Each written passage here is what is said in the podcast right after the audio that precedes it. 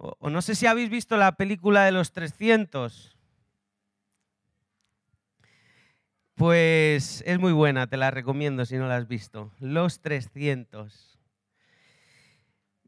Y me encanta cómo Dios trata con su vida y cómo Dios lo desafía a alcanzar una victoria. Y yo te quiero alentar de que en Dios tenemos la victoria asegurada. En Dios hay victoria pero esa victoria se alcanza tras un razonamiento, una conducta y un plan que debemos de seguir. No se alcanza accidentalmente. Nadie llega a ser ingeniero aeronáutico accidentalmente. Nadie llega a ser panadero accidentalmente. Tú, tienes que invertir tu tiempo, tienes que encontrar la fórmula las estrategias para poder ser aquello que deseas. Y Dios deseaba algo con Gedeón y con el pueblo para ser liberado de los man,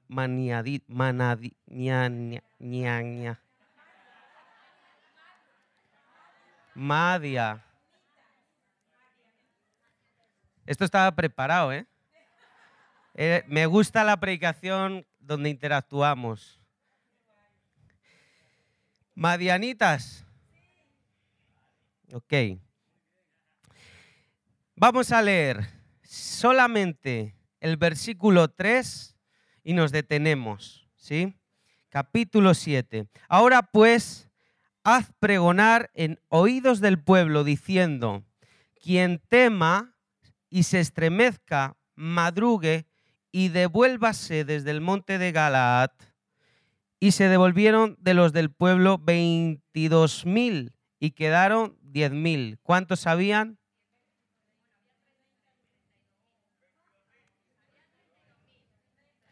Es una suma complicada. ¿no? Vamos a contextualizarnos. Ya os he dicho qué temporada atravesaba el pueblo y ahí lo que vemos es que estaban rodeados, estaban atemorizados por los madianitas. Y Dios le dice a Gedeón, vamos a elaborar una estrategia para alcanzar una victoria, para poder vencer a estos que están tratando de oprimir a mi pueblo. Pero antes de llevarla a cabo, antes de trazar el plan, necesitamos saber con quién contamos. Ahí, de ahí la película, los 300. Porque empezaron siendo 32 mil, la palabra lo está diciendo.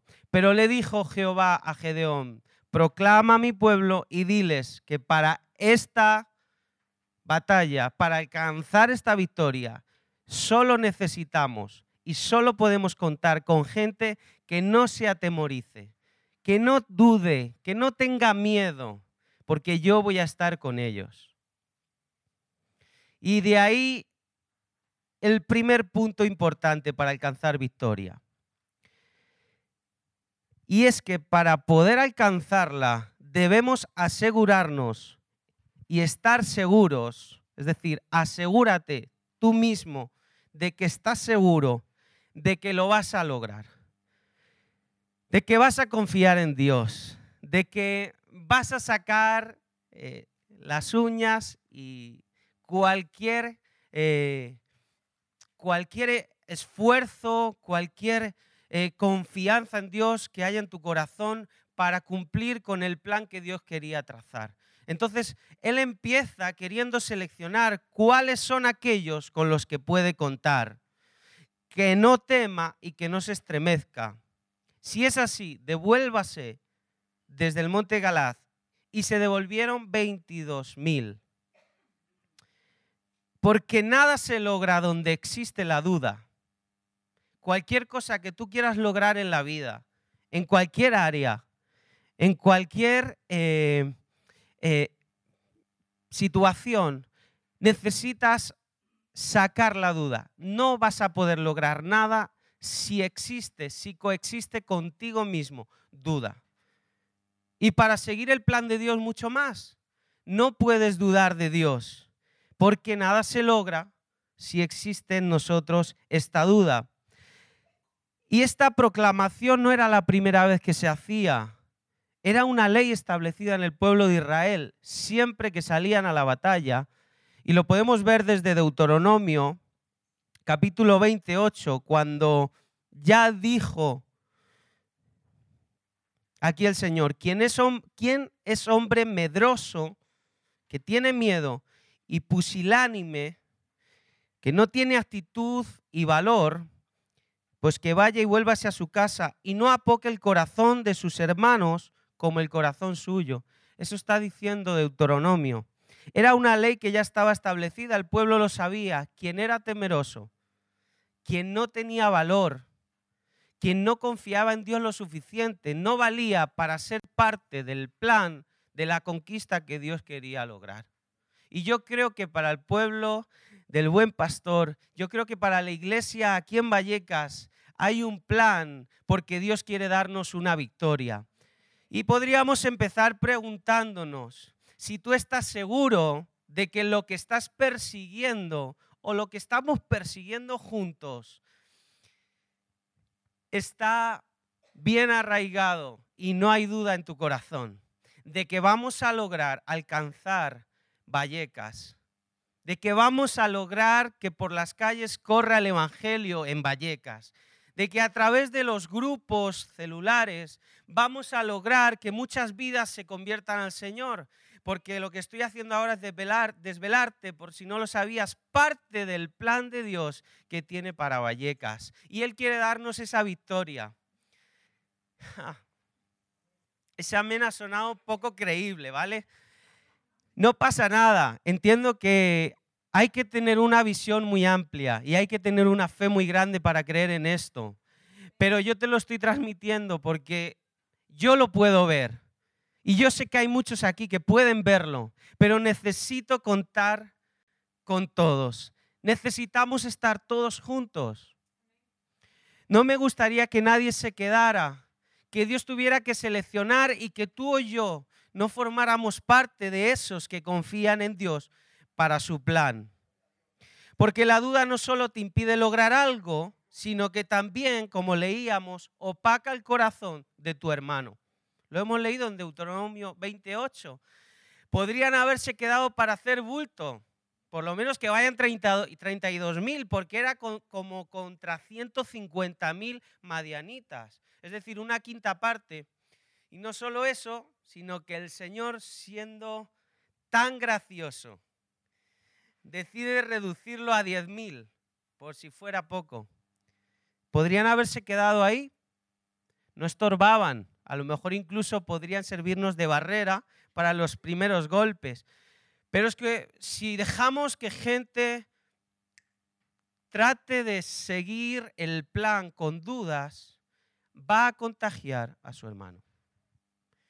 Por eso necesitamos sacar la duda y debemos asegurarnos de que estamos seguros de que lo que Dios ha provisto, de, lo que, de que lo que Dios ha planeado para el pueblo de buen pastor, es algo que tú también deseas lograr. Por eso Dios se quedó tan solo con aquellos que tenían la seguridad de que Él les daría la victoria. Lo hizo basándose en dos cosas. Y ahora quiero leer un poco más detenidamente. Hemos leído un versículo solo para empezar, pero ahora quiero leer un poquito más del 2 al 7. Fijaros lo que dice, es muy interesante la conversación. Y Jehová le dijo a Gedeón, el pueblo que está contigo es mucho para que yo entregue a los madianitas en su mano. Primero, primer punto. Le dice el Señor a Gedeón, sois muchos, ¿no? Sois muchos para que yo te entregue a los madianitas en tus manos. Sois 32 mil contra 150 mil aproximadamente. Y a Jehová le parecían muchos. ¿Por qué? Dice, no sea que se alabe Israel no sea que se alabe Israel contra mí diciendo, mi mano me ha salvado. Es decir, no vaya a ser que piense el pueblo que por sus propios recursos, por su propio esfuerzo, está logrando esta victoria. Ahora pues, haz pregonar en oídos del pueblo diciendo, y lo hemos leído, quien tema y se estremezca, madrugue y devuélvase desde el monte de Galaad. Y se devolvieron de los del pueblo 22 mil y quedaron diez mil. El 4, y Jehová dijo a Gedeón, aún es mucho el pueblo. Pero qué gracioso, Señor. Pero qué guasa que tiene el Señor a veces. Nos propone alcanzar cosas, pero a veces nos, nos deja desnudos y, en momentos en los que parece que aquello que, que nos pide que alcancemos es imposible porque no tenemos los recursos suficientes. Y eso es lo que está pasando. Vaya este contigo. Dice, aún es mucho el pueblo, llévalos a las aguas y allí te los probaré. Y del que yo te diga, vaya este contigo, irá contigo. Mas de cualquiera que yo te diga, este no vaya contigo, el tal no irá. Está haciendo otra selección dentro de los diez mil. Entonces llevó el pueblo a las aguas y Jehová dijo a Gedeón, cualquiera de los que han quedado, cualquiera que lamiere las aguas con su lengua, como lame el perro, a aquel pondrás aparte. Asimismo a cualquiera que se doblare sobre sus rodillas para beber. Y fue el número de los que lamieron, llevando el agua con la mano a su boca, trescientos hombres. ¿Ves lo que os decía, lo de la película? Trescientos hombres. Quedaron trescientos hombres. Y todo el resto del pueblo eh, se dobló sobre sus rodillas para beber las aguas. Entonces Jehová dijo a Gedeón, con estos 300 hombres que lamieron el agua, os salvaré y entregaré a los madianitas en tus manos. Y váyase toda la demás gente, cada uno a su lugar. Habían dos características, dos, dos cosas que estaban ocurriendo y que Jehová estaba examinando. La primera era que tenía miedo, no valía nadie que tuviera miedo. Y la segunda, no valía nadie que estuviera distraído. Y él dijo, llévatelos a beber agua. Los que beban arrodillados, lamiendo el agua como el perro, esos no valen. Y los que beban eh, en cunclillas, tomando el agua con la mano y llevándosela a la boca, esos son con los que vas a contar. Porque incluso aquí la parte complicada de saber quiénes son los que realmente están y quiénes no. Son los que dicen que están, pero no están. el Señor sabía que dentro del grupo eh, que había quedado del primero, porque muchos dijeron, yo tengo miedo, claramente, Gedeón, tú has hecho el llamado, mira, yo no creo que podamos con los madianitas, yo me voy. Pero todavía habían algunos que se habían quedado, pero estaban medio inseguros. Y Dios le dijo a Gedeón, mira, vamos a hacer esto. Y los que veas por la actitud, por la actitud de cómo beben agua, te darás cuenta si están pensando en lo que estamos haciendo, si están enfocados, si están concentrados, si no están distraídos, si están preparados, si no les va a pillar por sorpresa. La expresión, la actitud, tu forma de expresarte dice mucho de lo que hay dentro de ti. ¿No lo sabías? Por tu manera de sentarte, se puede saber si realmente estás poniéndole atención a lo que yo te estoy compartiendo. Si realmente te interesa lo que está hablando ahora el Señor. Hay una expresión que a veces, aunque nuestras palabras digan otra cosa, hablan más fuerte. Y él estaba comprobando y dijo, descartamos todavía todos estos, nos quedamos con los que están pendientes con los que están atentos, con los que están con los que están porque el Señor sabe que es mejor tener 300 llenos de fe y preocupados en el plan que tener 32 mil llenos de duda y distraídos. Es mejor tener solo 300, pero entregados dándolo todo, entendiendo el plan, enfocados, que tener muchos distraídos y llenos de duda.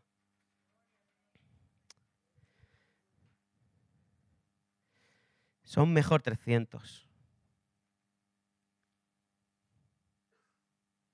Para cualquier cosa que hagas, si, eres eh, una persona emprendedora, necesitas que la gente que, que está contigo, que esté sintiendo lo mismo, que tenga un mismo corazón, que tenga un mismo objetivo.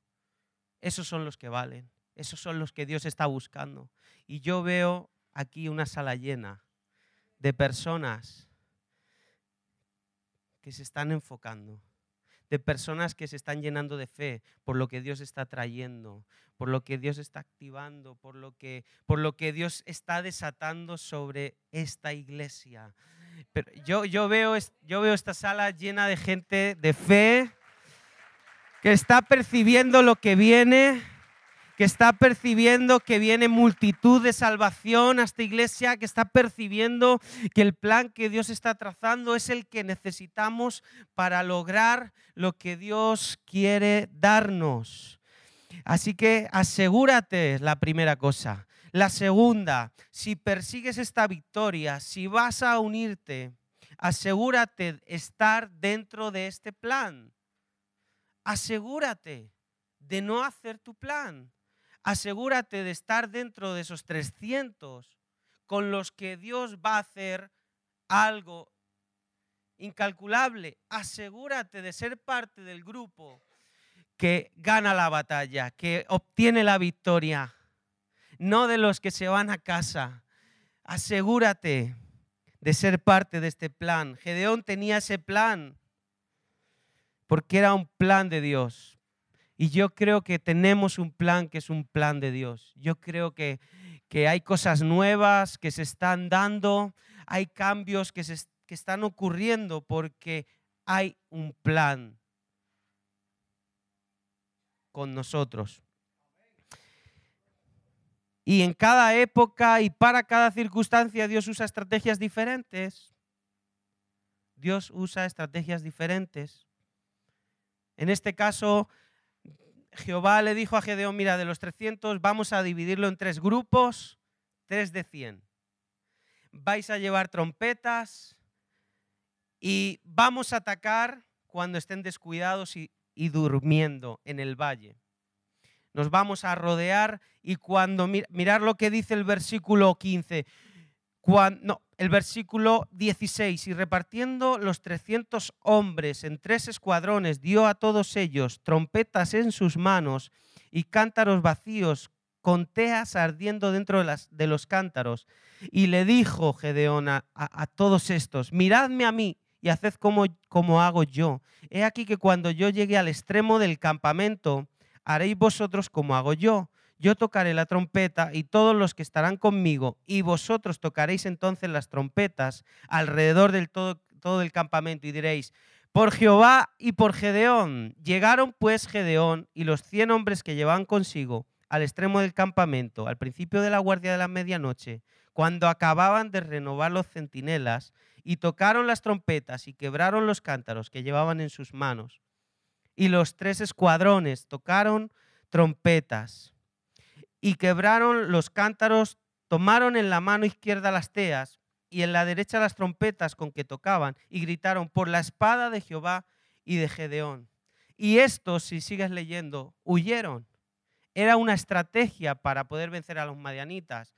La estrategia era, vamos a hacer, vamos a parecer que somos muchos, hacemos mucho ruido en un momento determinado a, la, cuenta de tres alrededor de ellos, que ellos piensen que somos un número muy numeroso.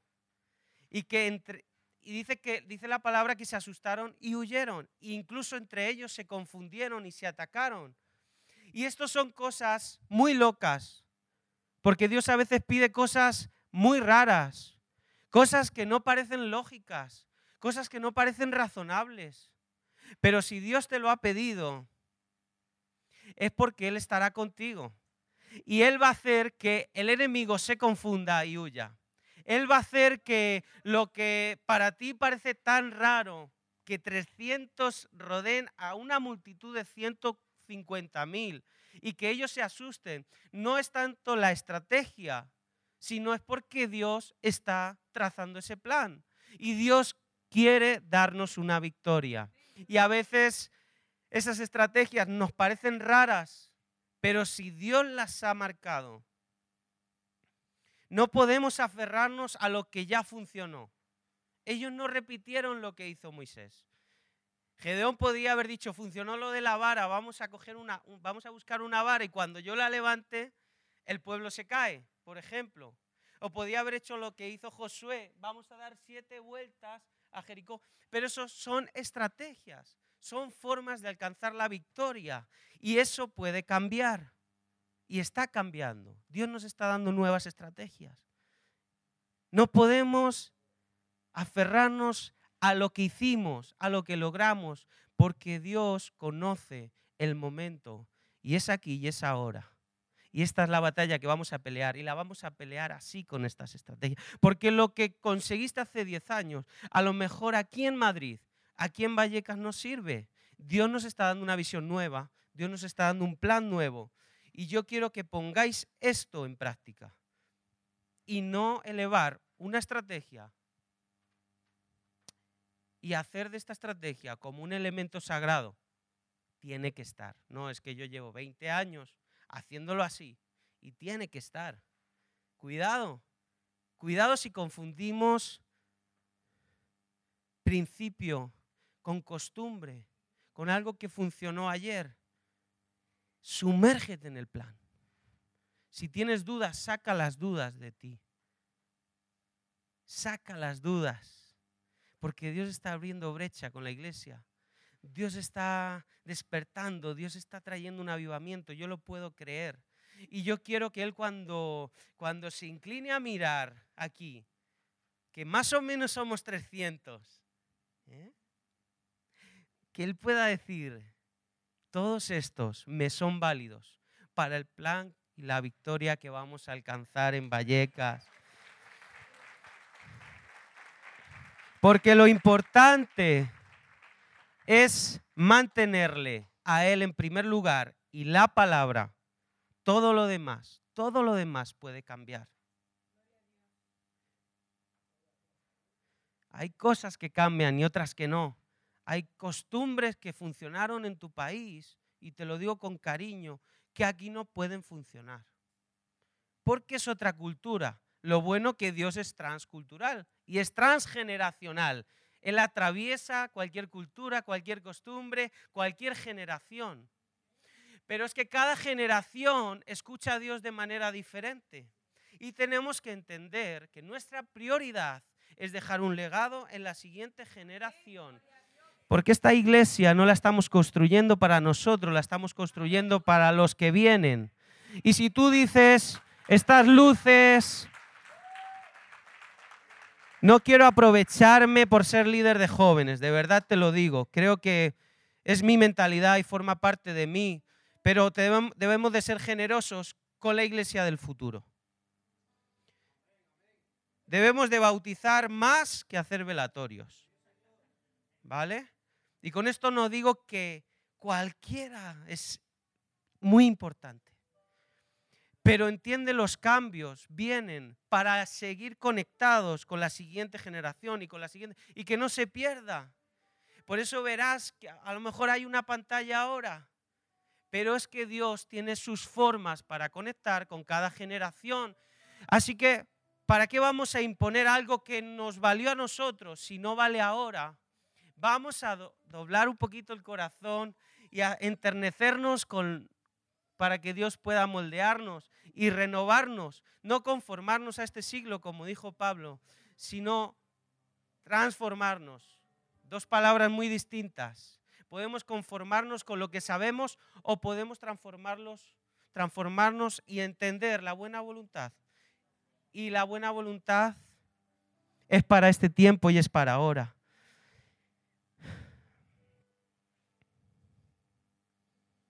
Y me duele ver cuando hay cambios que personas tristemente se detienen porque no consiguen renovar su entendimiento. Me duele que perdemos líderes porque ante los cambios siguen dudando y cuestionando que hay un plan. Que no, yo, yo creo que los 300 dijeron, me rindo, creo que Dios tiene bajo control esta situación. Y a lo mejor los otros dudaron. Y yo he puesto un ejemplo, imaginaros que a lo mejor alguno lo dijera, no, pero esa estrategia no funciona. Funcionó la de la vara, vamos a buscar una vara, Gedeón. La levantas y va a pasarlo. No, eso son tradiciones. Y si elevamos las tradiciones al nivel de lo divino, de los principios de la palabra, simplemente estamos levantando idolatría.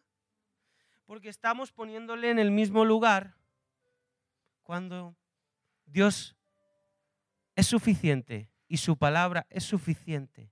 Solamente escucha el plan que yo he trazado y sumérgete Déjate llevar, deja las dudas. Porque lo que es seguro es que hay un plan. Y debemos creerlo y debemos sumarnos. Hay un plan. Hay un plan, iglesia. No sé qué estás haciendo, pero hay un plan.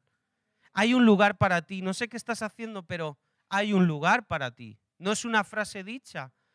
Hay lugar para poder sumar a este plan. Hay tantas áreas de servicio. Hay tantas áreas donde poder conectar con esta comunidad a través de manos que sirven. Hay tantas áreas para que tú te, te formes, para que tú estés preparado, para cuando venga Dios y diga, cuento contigo. ¿Cuántos están dispuestos a